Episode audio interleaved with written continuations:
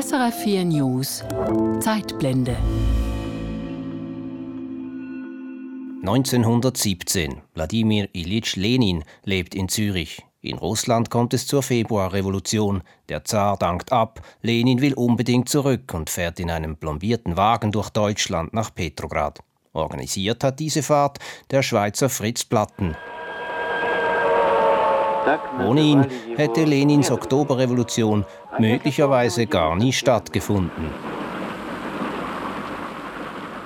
Den roten Teufel hätten seine Gegner Fritz Platten genannt, heißt es in einem sowjetischen Dokumentarfilm Jahrzehnte später. Das sei aber falsch. Fritz Platten sei kein Teufel, sondern ein guter und fröhlicher Mensch, ein Freund der Revolution gewesen, sagt der Autor des Films, der selbst zur Zeit der Revolution aus der Schweiz zurück nach Russland gereist ist. Wenig später war Fritz Platten auch bei der Gründung der Kommunistischen Internationalen, also beim Zusammenschluss der kommunistischen Parteien, mittendrin. In den 1920er Jahren wanderte der Mann, der für den Kanton Zürich zuerst für die SP, später für die Kommunistische Partei im Nationalrat gesessen hatte, in die Sowjetunion aus. Eine politische Rolle spielte er dort nie. Für die Schweizer Linke wurde er trotzdem zum Problem wegen seiner Treue zu Diktator Stalin, für Bürgerliche zum Roten Teufel. Er starb schließlich in einem der berüchtigten sowjetischen Arbeitslager. Erst Jahrzehnte später machte die sowjetische Propaganda Fritz Platten zum Helden. Die Geschichte von Fritz Platten erzählt eine Schweizer Kommunismusgeschichte und wie eigentlich die Schweiz mit linken Gedanken gut umgeht und auch umgegangen ist. Und ich glaube, das, das interessiert mich und deswegen sollte man sich auch für diese Figur interessieren. Sagt die Historikerin Rea Rieben von der Universität Basel. Doch es ranken sich auch Legenden um den Schweizer Kommunisten. Was wissen wir wirklich über ihn? Und warum war Platten so begehrt als Projektionsfläche, als Freund der Arbeiter oder als roter Teufel, je nach Blickwinkel? Diesen Fragen widme ich mich in dieser Zeitblende. Mein Name Klaus Ammann.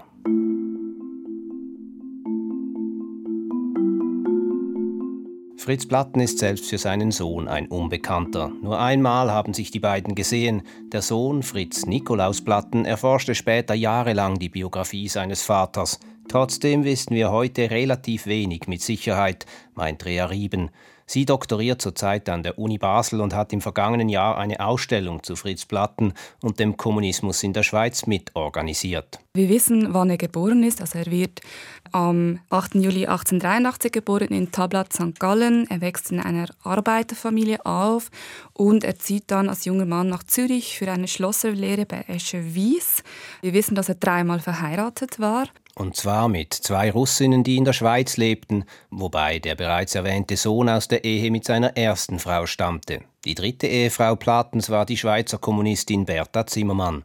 Auch wenn vieles nicht belegt ist, manches im Nachhinein übertrieben oder erfunden worden ist, Rea Rieben ist überzeugt, dass Fritz Platten ein abenteuerliches Leben führte, schon bevor er die Zugreise Lenins durch Deutschland nach Russland organisierte. Er hatte äh, viel Revolutionserfahrung. Wir wissen, dass er bereits während der ersten russischen Revolution 1905 als sehr junger Mann nach Riga gereist wurde, dort verhaftet und kam dann wieder zurück in die Schweiz. Das hat so ein bisschen im Nachhinein seinen revolutionären Ruhm irgendwie begründet. Genau, wir wissen, dass er eben Organisator und Zugbegleiter war von dieser wohl berühmtesten Zugreise in der Geschichte, zumindest im 20. Jahrhundert. Stattgefunden hat diese Zugreise im April 1917. 1917. Der Zar hatte nach der sogenannten Februarrevolution abgedankt. In Russland herrschte eine provisorische Regierung. Die Ereignisse im Land wirkten magnetisch. In der Schweiz wie auch in anderen Ländern gibt es eine große Exil-Community, könnte man sagen, von Revolutionären, von Sozialrevolutionären, also unterschiedliche politische Richtungen. Die sind sich auch zum Teil spinnefeind. Und diese Leute, unter anderem eben Lenin, die wollen in diesem Moment möglichst schnell zurück nach Russland. Für sie ist das der Moment gekommen, jetzt, jetzt ist endlich diese Revolution da, jetzt können wir in Aktion treten. Die Revolution, und zwar mitten im Ersten Weltkrieg. Das russische Reich befindet sich nach wie vor im Krieg, zusammen mit Frankreich und Großbritannien, gegen das deutsche Kaiserreich. Weil die deutsche Führung merkt, dass sie den Krieg so nicht gewinnen kann, ist sie gerne bereit, Leute wie Lenin, die den Krieg ohne Bedingungen beenden wollen, durch ihr Land reisen zu lassen, etwa um in die damalige russische Hauptstadt Petrograd zu kommen. Aber diese Emigrantenkreise in Zürich, die hatten Angst, dass wenn die einfach so nach Petrograd einreisen, dass denen dann vorgeworfen würde, sie hätten mit den Deutschen kooperiert. Die wollten also eine Einwilligung der provisorischen Regierung haben. Und auch die deutsche Regierung musste ihren Segen geben. Robert Grimm, Sozialdemokrat und treibende Kraft hinter dem Landesstreik von 1918 in der Schweiz, versuchte den russischen Revolutionären die Reise aus der Schweiz über Deutschland zu ermöglichen und vor allem einen Frieden zwischen dem deutschen und dem russischen Reich auszuhandeln. Grimms Reise ins revolutionäre Russland ist übrigens Thema in der Zeitblende mit dem Titel Grimm-Hoffmann-Affäre, wie der mächtigste Bundesrat stürzte, zu finden unter srf.ch-audio. Doch Robert Grimms Bemühungen seien Lenin zu langsam vorangekommen, sagt Rea Rieben. Da kam Fritz Platten ins Spiel. Er hat die technischen Details der Reise verhandelt und hat dann eben diese Reise begleitet bis an die schwedisch-russische Grenze.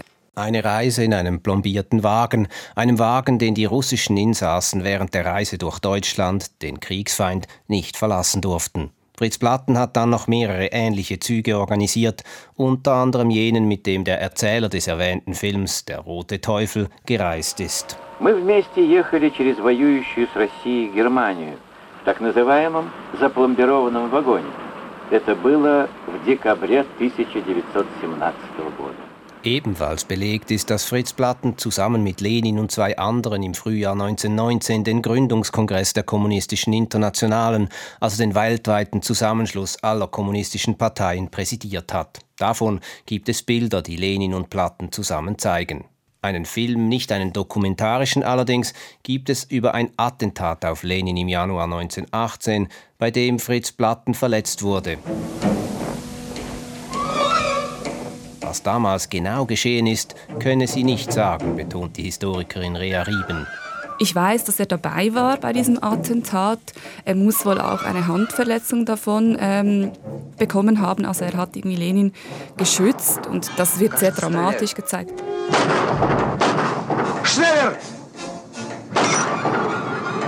Also Fritz Platten und Lenin sind in einem Auto vorne, der Chauffeur, noch eine dritte Person ist noch im, im Wagen drin. Der Chauffeur sagt, ich glaube, jemand schießt. Äh, Lenin sagt, ich glaube nicht. Und dann plötzlich schießt sie und Platten schützt ihn eigentlich mit seinem Körper dann, dass der große äh, Lenin nicht verletzt wird. Вы ранены.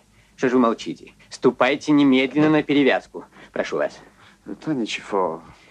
Ist Platten also ein Vertrauter, ein Freund des Revolutionsführers? Das sei wohl eher ein Mythos, meint Rea Rieben. Lenin selbst soll über Platten gesagt haben, dieser sei zwar ein ehrlicher Revolutionär, ein guter Redner, aber er arbeite viel zu wenig und spiele zu oft Karten. Den Mythos des Lenin-Vertrauten habe sich Platten selbst zugeschrieben, zum Beispiel in einem Artikel im kommunistischen Parteiblatt Kämpfer 1922. Die überragendste Person in der Galerie der russischen Revolutionsmänner ist unzweifelhaft Lenin. In persönlichen Verkehr komme ich mit Lenin erst in Zimmerwald.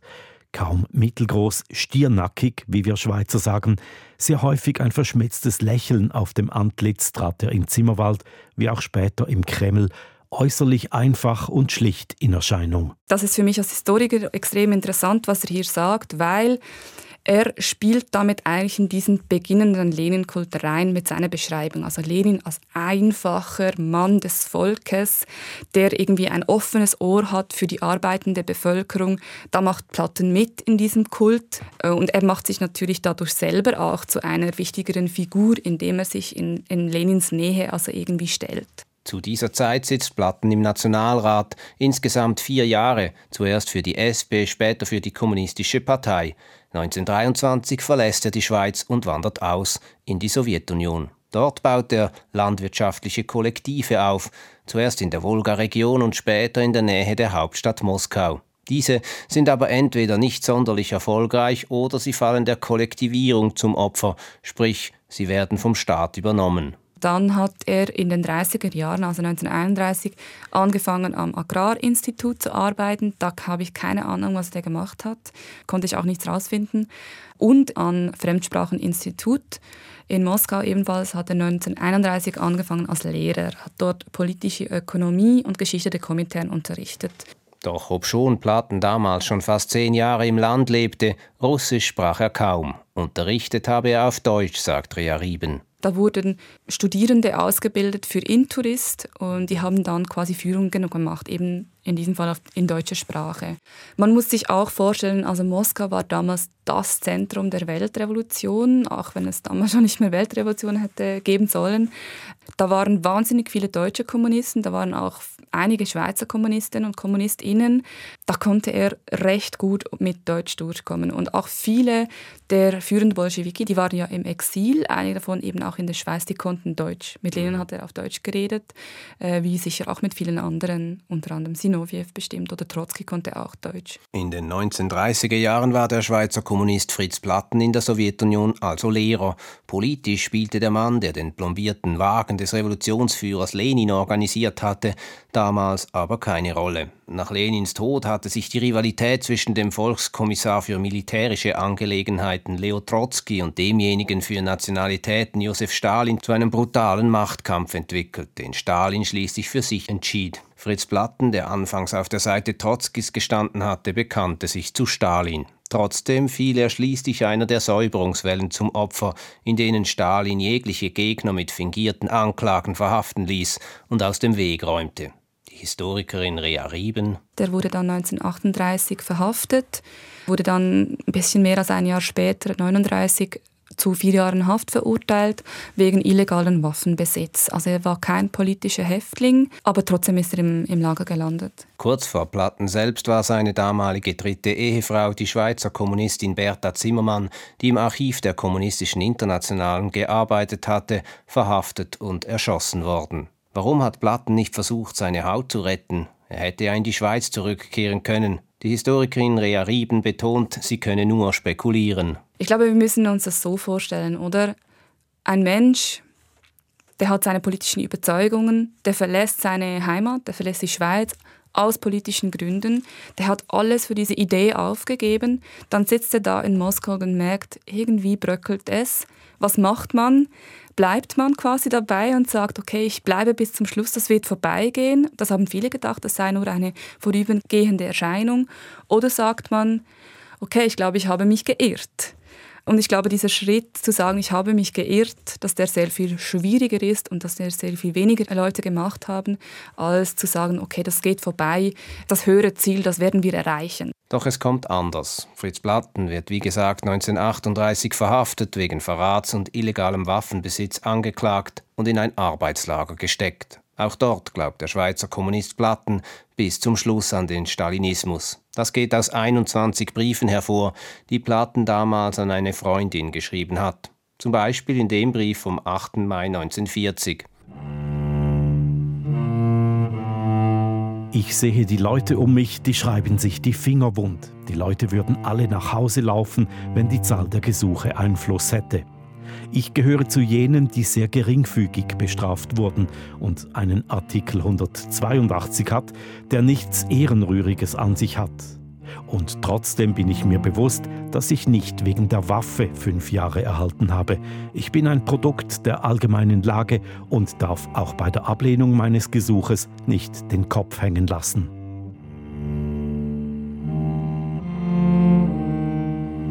Also worauf er hier anspielt, der äh, Paragraph 182, das war kein politischer Paragraph. Leute, die wegen irgendwie Verschwörung, Terrorismus verurteilt wurden. Das war Paragraph 58, also diese bekannten Vorwürfe, die eigentlich allesamt fingiert waren, die wurden ihm auch vorgeworfen. Er wurde von denen eben freigesprochen. Darauf spielt er an. Es scheint ihm, Fritz Platten, wichtig zu sein, dass er nicht wegen Verrats verurteilt worden war, sondern nur in Anführungs- und Schlusszeichen wegen illegalen Waffenbesitzes. Ein wenig später schreibt Platten, Ich arbeite in einer Holzbearbeitungswerkstätte und wohne in der Arbeiterbaracke. Wir stehen um 5 Uhr auf, holen Suppe und Kascha. 6 Uhr bis 12 arbeite ich, 12 gibt es Kascha und Suppe. 12.30 bis 4.30 arbeite ich und um 5 gibt es wieder Suppe und Kascha. So alle Tage. Am achten Tag haben wir frei, da ist der Tag sehr lang.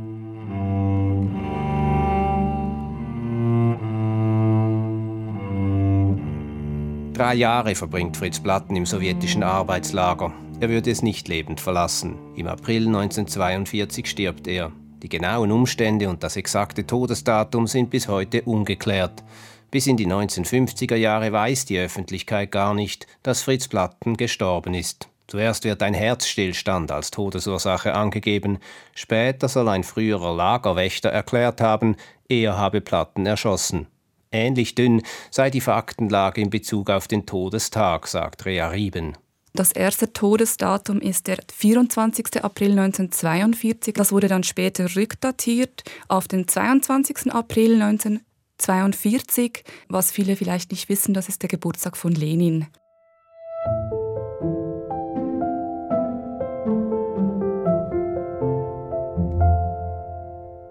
Wie der Tod ist auch viel anderes im Leben von Fritz Platten unbestätigt geblieben und wurde folglich unterschiedlich interpretiert. Freund und Feind zeichneten je ihr eigenes Bild von Fritz Platten. Und das sei das Spannende an dieser Figur, findet Historikerin Rea Rieben. Ich interessiere mich eigentlich nicht für ihn als historische Figur. Mich interessiert, wie über ihn eigentlich eine Kommunismusgeschichte erzählt werden kann, also wie mit ihm in dem diese Figur verhandelt wird, eigentlich Kommunismus an sich verhandelt wird. Also wie die Personen, die über ihn schreiben, die über ihn sprechen, eigentlich eine politische Selbstverortung vornehmen, indem sie über ihn sprechen. Die politische Linke hat ein wechselvolles Verhältnis zu Fritz Platten. Vielen Sozialdemokratinnen und Sozialdemokraten war er zu radikal, weil er sich mit Stalins Aufstieg von Trotzki abwandte. Die Kommunistische Partei der Schweiz sah in ihm jedoch einen Helden, solange bis er 1938 Stalins Säuberungen zum Opfer fiel. Fritz Platten wird in dem Moment, wo er verhaftet wird, für die Kommunistische Partei zu einer Unperson. Also die schreiben dann 1939 auch ähm, einen ja, einen zynischen Artikel mit dem Titel Ein Sensationchen und sagen dann auch, ja, Platten habe ja sowieso schon immer in Opposition gestanden zur bolschewistischen Partei. Und damit ist die Sache eigentlich für die Kommunistische Partei bis 1956 erledigt. Erst 1956, nach dem Tod Stalins, wird Platten wie viele Opfer der Säuberungen rehabilitiert. Die PDA, die Nachfolgerin der Kommunistischen Partei der Schweiz, sieht in ihm nun wieder einen Helden. In der Sowjetunion selbst werden seine Nähe zu Lenin und seine heldenhafte Rolle beim Attentat auf den Revolutionsführer zum Thema gleich in mehreren Filmen. Die politische Rechte in der Schweiz hingegen hat in Fritz Platten seit je den roten Teufel gesehen, den Mann, der den Schrecken des bolschewistischen Sozialismus über die Schweiz bringt. Das zeigt auch ein Flugblatt der Freisinnigen Partei von 1919. Zu sehen ist im oberen Drittel ein Bild. Links sehen wir Kosaken, die eine eher ärmlich gekleidete Bauernschaft knebelt. Rechts sehen wir viele Totenköpfe, abgemagerte, hungernde Menschen und im Hintergrund eigentlich eine versenkte Dorflandschaft. Also die, die Häuser rauchen, das heißt, die wurden gerade abgefackelt. Und vorne sehen wir Lenin mit einer Peitsche in der Hand, also übergroß, die Symbolik ist klar, Lenin hat dieses Unheil über Russland gebracht und dann steht ganz groß und fett auf diesem Flugblatt, was Lenin in Russland fertigbrachte und was Platten aus der Schweiz machen würde. Die Botschaft dahinter ist klar. Wählt auf keinen Fall die Kommunisten. Diese Botschaft sei zur Grundlage für den Antikommunismus in der Schweiz während des gesamten 20. Jahrhunderts geworden, betont Ria Rieben. Die Argumentationslinie halte sich bis heute. Das habe sie im Zusammenhang mit der Ausstellung über Fritz Platten festgestellt, die sie im vergangenen Jahr mitorganisiert hat. Die Reaktionen auf unsere Ausstellung waren eigentlich durchweg positiv, aber es kam eben auch die Reaktion von, aha, die Universität Basel, die windet da einem Sowjetfanatiker ein goldenes Kränzchen. Also die, die setzt dem eigentlich ein Denkmal, um dann nachher zu sagen, natürlich mit öffentlichen Steuergeldern. Solche Reaktionen seien wohl ein Ausdruck davon, dass der Antikommunismus in der Schweiz historisch nie aufgearbeitet worden ist. Klar hätten sich diejenigen, die die Sowjetunion verteidigt haben, in vielem gewaltig geirrt. Und trotzdem hat eine politische Verfolgung oder politische Überwachung von linken Menschen stattgefunden in einem Ausmaß, das eigentlich unbegründet war.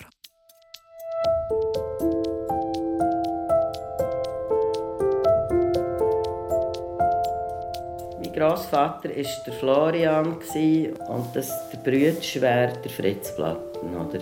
Ja. Der, der, Fritz wäre mein Großonkel, ja, genau, genau. Bettina Kleiner-Weibel, ursprünglich Lehrerin, pensionierte Erwachsenenbildnerin, sitzt am Stubentisch in einem Außenquartier von Bern und blättert in einem Fotoalbum. Selbst erlebt hat sie ihren Großonkel nicht, aber Fritz Plattens Sohn, Fritz Nikolaus Platten, sei oft bei ihrer Familie zu Hause gewesen und habe von seinem Vater erzählt. Immer. Das war seine Mission, herauszufinden, wer sein Vater war. Und es hat tragische Aspekte darin immer wieder gehabt. Oder zu merken, dass man auch mit 60 das nicht loslassen kann und eine eigene Identität hat. Oder? Fritz Nikolaus Platten war drei Jahre alt, als sein Vater nach Russland auswanderte. Danach haben sich die beiden nur noch einmal gesehen, als Fritz Platten zu Besuch war in der Schweiz. Fritz Nikolaus war ein glühender Stalinist geworden. So verstieg er sich einmal sogar zum Satz, der ihn nie mehr loslassen sollte: Wenn es sich herausstellen sollte, dass mein Vater Trotzkist sei, so solle man ihn erschießen. Nachdem sich zu Beginn der 1940er Jahre die Spuren seines Vaters verloren, begann Fritz Nikolaus Platten wie besessen nach ihm zu forschen. Inzwischen war er aus der kommunistischen Partei ausgetreten und engagierte sich als sozialdemokratischer Antikommunist. Die Öffnung der russischen Archive nach dem Zusammenbruch der Sowjetunion sei denn auch ein großer Moment gewesen für ihn, erzählt Bettina Kleiner-Weibel. Fritz Platten habe aber nicht nur im Leben seines Sohnes eine wichtige Rolle gespielt, sondern in dem der ganzen Familie. Mein Vater hatte ein KMU, würde man heute sagen, also ein, er hat ein Pelzgeschäft gehabt, ist damit eher natürlich auf der bürgerlichen Seite angesiedelt gewesen.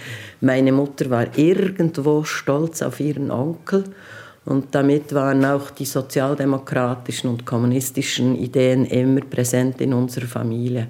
Und ich glaube, das hat mich politisch geprägt. Im Sinne von ganz klein auf war klar, es gibt verschiedene ähm, Ansichten, verschiedene politische Haltungen. Und ich denke, da hat das, das Engagement von Fritz sehr unreflektiert natürlich aber sehr viel zu meiner politischen Bildung beigetragen. Sie sei denn wohl auch wegen Fritz schon in jungen Jahren der SP beigetreten und bis heute Mitglied. In anderen Teilen der Familie aber sei nicht über Fritz Platten gesprochen worden, erzählt Bettina Kleiner-Weibel und blättert weiter im Fotoalbum. Einfach, was ich noch spannend finde, wenn wir bei dem Bild sind, meine bei meiner Tante in der Familie war das ein Tabuthema weil sie hat in eine streng katholische Innerschweizer Familie verheiratet, die auch verbunden war mit den Familien Äther und Müsi.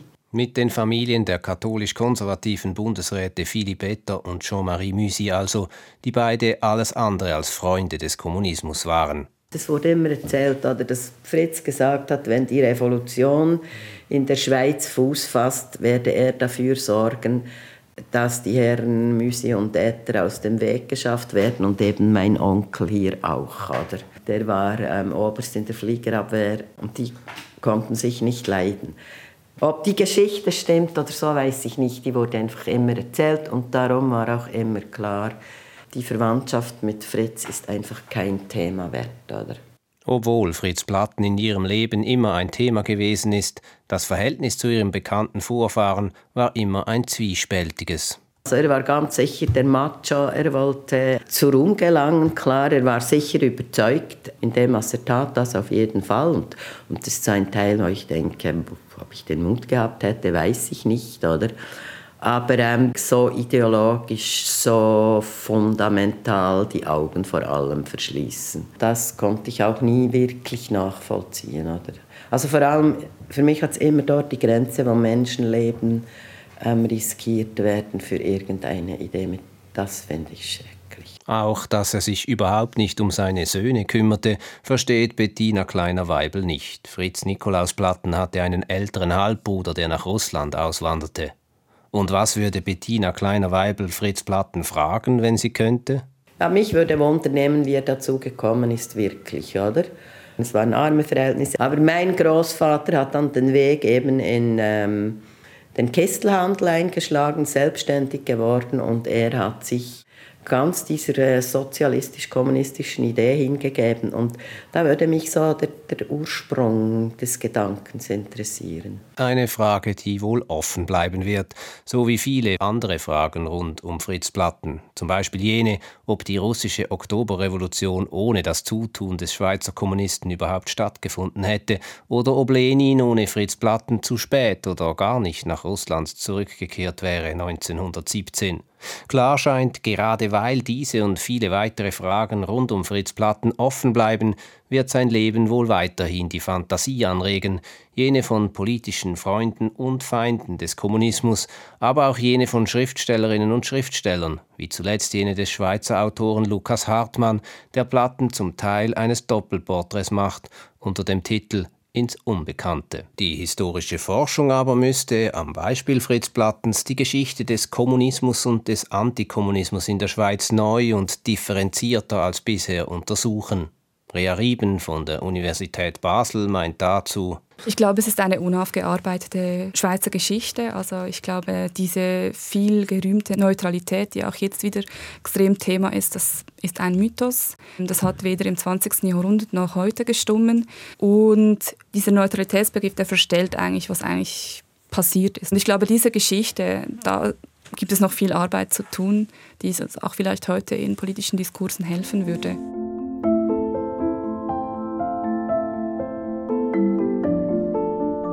Das war eine Zeitblende über den Schweizer Kommunisten Fritz Platten und wie unterschiedlich er in der Schweiz wahrgenommen wurde und immer noch wird. Mein Name ist Klaus Ammann.